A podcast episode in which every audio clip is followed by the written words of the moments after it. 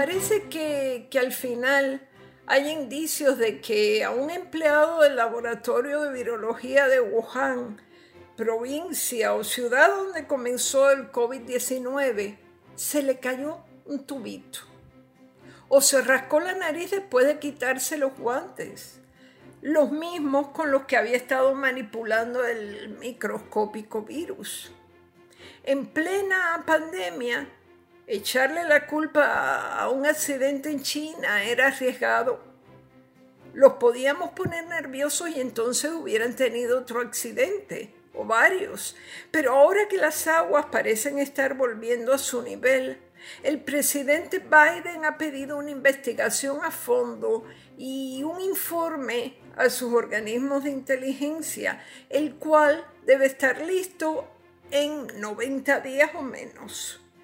Estamos cansados de verlo en las películas. Un científico, a ver, preocupado porque el divorcio le está costando un huevo. Otro científico que a lo mejor es ludópata y nadie lo sabe, con lo que está a punto de perder la casa y a lo mejor la camisa. Otro que quizá es muy inteligente y riguroso, pero por eso mismo siempre va dos veces a la jaula del chimpancé para asegurarse de que cerró bien la puerta. Desde luego, es el chimpancé con el que experimentan que el pobre está harto y escupen la cara del científico, que es algo que hacen muy a menudo los chimpancés. Debe ser muy fastidioso que alguien venga dos o tres veces al día a chequearnos la jaula para que no nos escapemos. Yo me pongo en el lugar de un chimpancé, a menudo lo hago con otros animales. Lo que nunca, nunca me puedo poner es en el lugar de un legislador. Pero sigamos. En resumidas cuentas, a los tres o cuatro días empezaron los primeros síntomas del que dejó caer el tubito o del que se pasaba incordiando al mono. El resto es historia.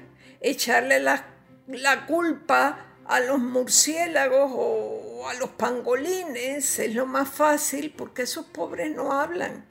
Los que sí hablan son los campesinos que se los comen o que preparaban o preparan sopas exquisitas con estas especies. Quiero decir, hablan, pero no los dejan hablar, porque son esas personas que si se atreven a abrir la boca, ya saben lo que les espera.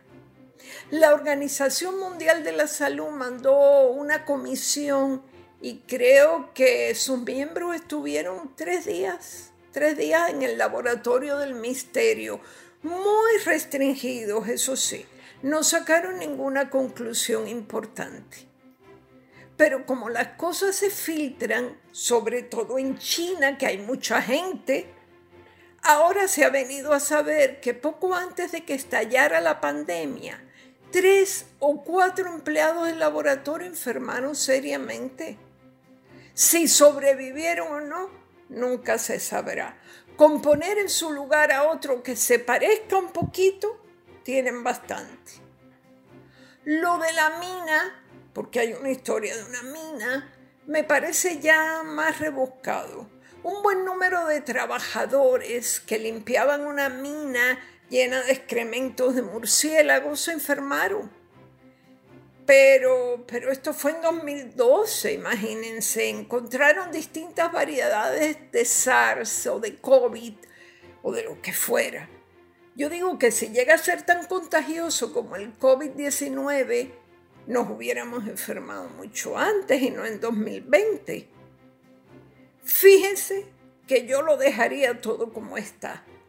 ¿De qué vale saber si un científico tuvo un desliz o, se le perdió un tubito, o fue torpe, o lo que sea, si total no le podemos exigir a China una compensación.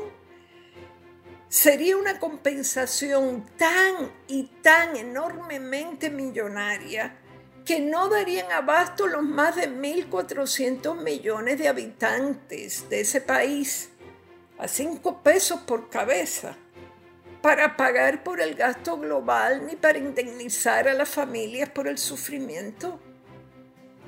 En fin, hay que decirles que tengan más cuidado, hacerles exámenes psiquiátricos a todos los trabajadores de todos los laboratorios de biología del mundo, no solo en Wuhan, para que no vayan tres veces a la jaula del chimpancé a ver si la cerraron bien, como esos viejitos que vuelven a la casa a ver si apagaron la estufa, los que vuelven.